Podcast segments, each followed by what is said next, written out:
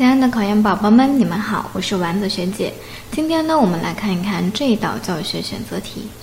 弗鲁培尔重视发挥游戏在幼儿教育中的价值，他将游戏看作是什么呢？A 选项：儿童的外部肢体活动；B 选项：儿童创造性自我活动的表现；C 选项：对儿童实施基础教育的最佳形式；D 选项：促进儿童身体发展和健康成长的手段。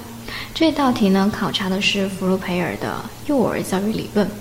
那弗鲁培尔呢，关于幼儿园教育方法的基本理论是什么呢？是自我活动或自动性。